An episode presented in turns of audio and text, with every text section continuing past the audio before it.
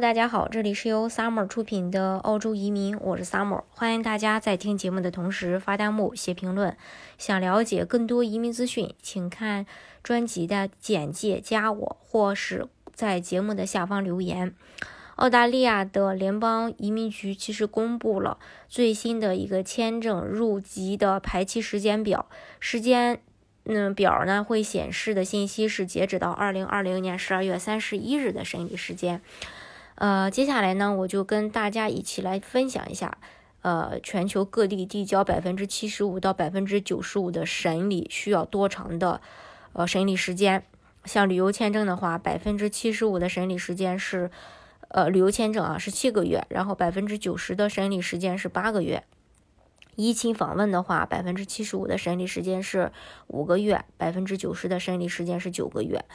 呃，还有。关于商业投资类移民的话，像幺三二 A 重大商业背景的，百分之七十五的审理时间是三十一个月，百分之九十的审理时间是三十四个月。嗯，像幺三二 B 的话，暂时没有办法，没有没有公公布这个审理时间。幺八八 A 的审理时间是百分之七十五的审理时间是三十个月，百分之九十的时间，百分之九十的审理时间是三十二个月。嗯。像幺八八 B 投资者的话，投资者重大投就不算是重大投资者了，就是投资移民签证的话是，呃，百分之七十五的审理时间是二十一个月，百分之九十的审理时间是二十四个月。像幺八八 A 的延签，百分之七十五的审理时间是十四个月，百分之九十的审理时间是呃十六个月。幺八八 C 的延签是。呃，哦，对，幺八八 C 的呃这个正常的重大投资者移民签证审理的时间是百分之七十五的审理时间是二十一个月，百分之九十的审理时间是二十四个月。幺八八 C 延签的话，百分之七十五的审理时间是十五个月，呃，幺百分之九十的审理时间是十七个月。八八八 A 永居，呃，审理百分之七十五的审理时间是二十一个月。然后百分之九十的审理时间是二十五个月，八八八 B 永居百分之七十五的审理时间是二十个月，百分之九十的审理时间是二十三个月，八八八 C 永居百分之七十五的审理时间是二十个月，百分之九十的审理时间是二十四个月。像幺八八 D、幺八八 E 暂时都没有显示它的审理时间。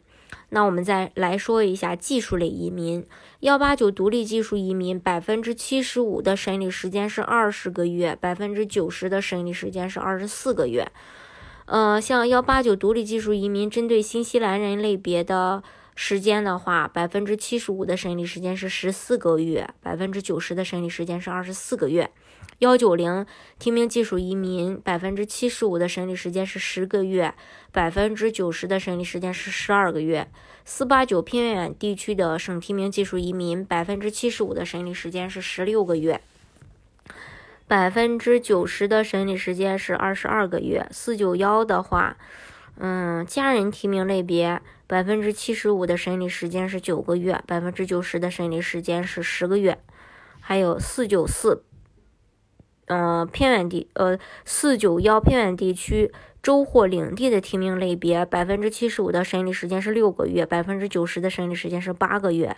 四九四偏远地区雇主提名，呃，百分之七十五的审理时间是五个月，百分之九十的审理时间是八个月。四九四偏远地区雇主提名劳工协议的，百分之七十五的审理时间是五个月，百分之九十的审理时间是七个月。